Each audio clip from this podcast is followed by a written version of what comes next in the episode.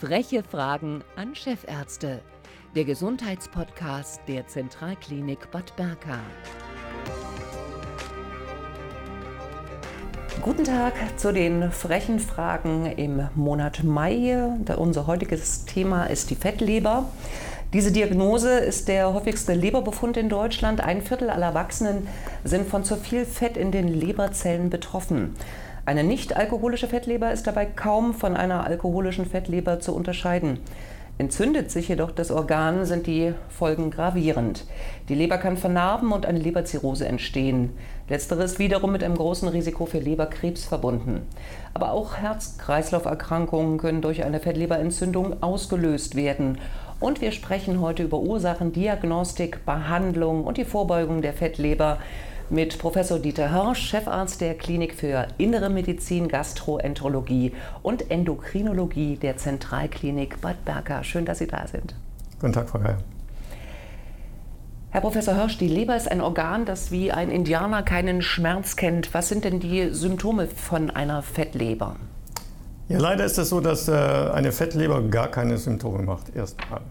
Ähm, wenn die Leber nur verfettet ist und noch nicht zirrhotisch verändert, also wenn noch keine Umbauvorgänge vorgegangen sind, merkt man davon gar nichts. Deswegen sind auch viele Leute überrascht, wenn man feststellt, dass sie eine Fettleber haben.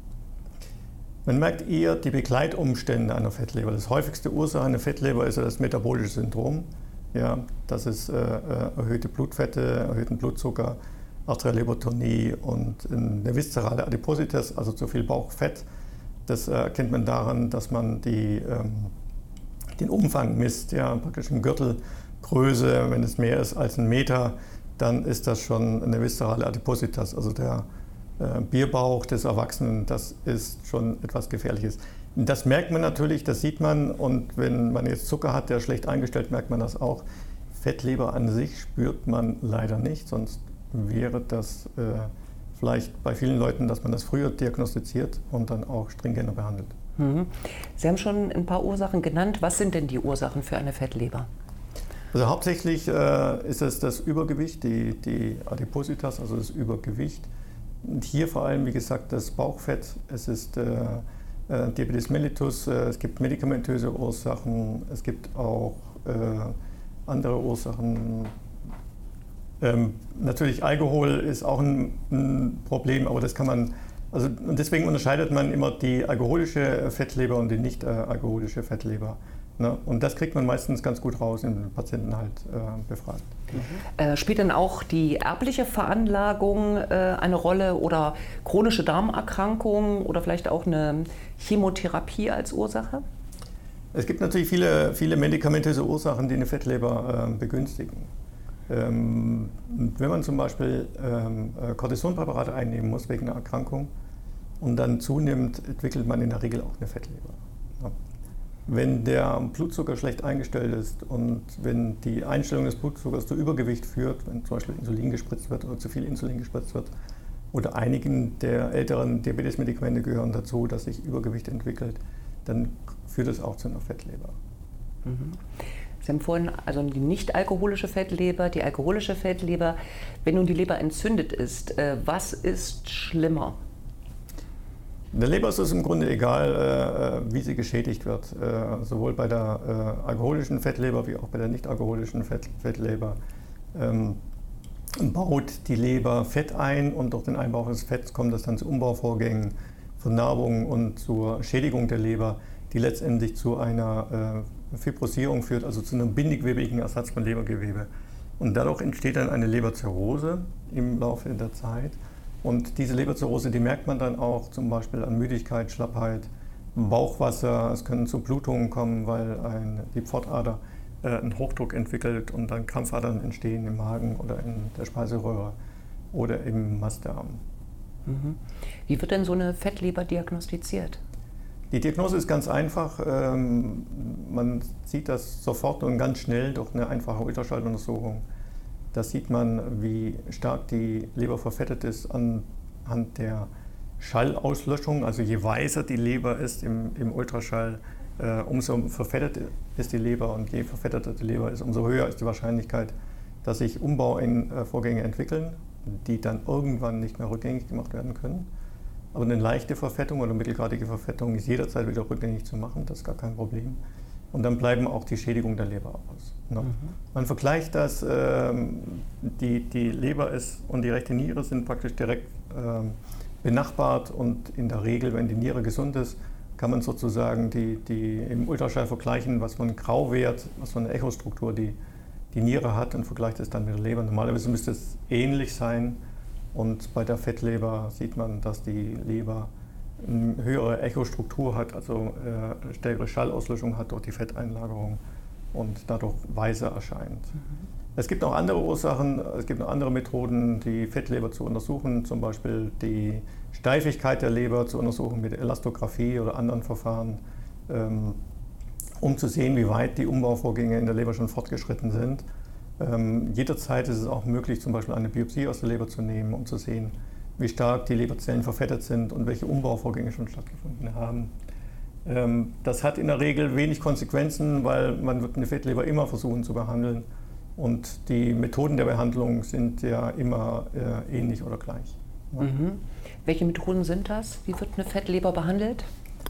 Ja, das ist, im Grunde ist es ganz einfach, äh, jetzt medizinisch gesehen, aber für die Patienten immer sehr, sehr schwierig. Ähm, ähm, bei Übergewicht ähm, geht es darum, das Übergewicht zu reduzieren. Hier reichten schon 5 bis 10 Prozent aus, um da eine wesentliche Besserung herbeizuführen. Das ist natürlich extrem schwierig, weil ähm, das Übergewicht immer ein, äh, im, im, Gehirn sozusagen die, das maximale Gewicht ähm, abspeichert und letztendlich versucht der Körper immer wieder auf dieses maximale Gewicht zu kommen, auch wenn ähm, hier eine Gewichtsreduktion erfolgt ist durch ähm, Diät zum Beispiel oder andere Maßnahmen. Ähm, das ist im Grunde natürlich äh, medizinisch gesehen einfach, aber ähm, von der Disziplin her sehr schwer durchzuführen. Aber wenn man das machen kann, dann kann man dadurch die Fettleber eigentlich sehr, sehr gut behandeln. Bei der Blutzuckererkrankung, bei dem, beim Diabetes mellitus, ähm, gelingt es dadurch, dass die, ähm, der Zucker gut eingestellt wird, die Zuckererkrankung gut eingestellt wird. Mhm. Mhm. Sie haben auch gesagt, die Fettleber kann sich wieder normalisieren durch eine, ich sag mal, moderat langsame äh, Gewichtsabnahme, kein Alkohol. Ähm, wie kann man vorbeugen? Das ist ja dann relativ einfach jetzt zu sagen, oder? Ist, es ist relativ einfach, aber die einfachen Sachen sind ja oft die schwersten. Ja. Ähm, beim Alkohol ist es so, ähm, bei einer Fettleber sollte man komplett auf Alkohol verzichten. Ähm, hier bietet sich an, wenn man jetzt zum Beispiel gerne ähm, ein Bier abends trinkt gegen den Durst, dann äh, völlig auf die alkoholfreien Biere zu wechseln. Das geht. Haben auch den Nebeneffekt, dass die weniger Kalorien haben wie die alkoholhaltigen Biere. Ähm, aber am besten ist, man verzichtet ganz auf alkoholische Getränke, dass man sozusagen aus diesem Zirkulus Vitiosus auch ähm, rauskommt. Und äh, die beste Vorbeugung ist natürlich eine gesunde und ausgewogene Ernährung, die nicht so viel Kalorien enthält, um äh, sozusagen gar nicht erst eine, ein Übergewicht entstehen zu lassen oder ein moderates Übergewicht, dass es nicht weiter gesteigert wird. Mhm. Ja, das ist das Entscheidende. Es gibt auch diätische Maßnahmen, die man äh, machen kann, aber letztendlich geht es hauptsächlich darum, dass man die Kalorien reduziert, wenn man Übergewicht hat. Gibt es Nahrungsmittel, die der Leber gut tun? Letztendlich sind alle gesunden Lebensmittel äh, die Lebensmittel, die der Leber gut tun. Und äh, es gibt aber viele Lebensmittel, die der Leber natürlich nicht gut tun. Der Alkohol haben wir schon gesprochen. Wenn man Alkohol jetzt als Lebensmittel zählen möchte, das ist in Thüringen, glaube ich, nicht so der Fall, aber in Bayern ähm, dass ja das Bier zu äh, Lebensmitteln zählt. Ähm, prinzipiell ist natürlich alles, was äh, fetthaltig, extrem proteinhaltig ist, alle Wurstwaren. Also im Grunde alles, was Sie jetzt, äh, wenn Sie jetzt einkaufen gehen äh, in den Supermarkt, dann sehen Sie immer mehr auch diese, äh, Labeling von A bis E äh, und ähm, alles, was praktisch über C ist, ist der Leber meistens nicht sehr zuträglich außer man begrenzt die Mengen natürlich sehr stark. Okay. Also nichts gegen ein Salamibrot, aber die ganze Salami abends äh, ohne Brot, das ist dann nicht so das Empfehlenswerte. Herzlichen Dank. Unser Thema war heute die Fettleber. Äh, Herr Professor Dieter Hörsch, Chefarzt der Klinik für Innere Medizin, Gastroenterologie und Endokrinologie, ähm, hat uns aufgeklärt über Ursachendiagnostik, Behandlung und Vorbeugung. Herzlichen Dank.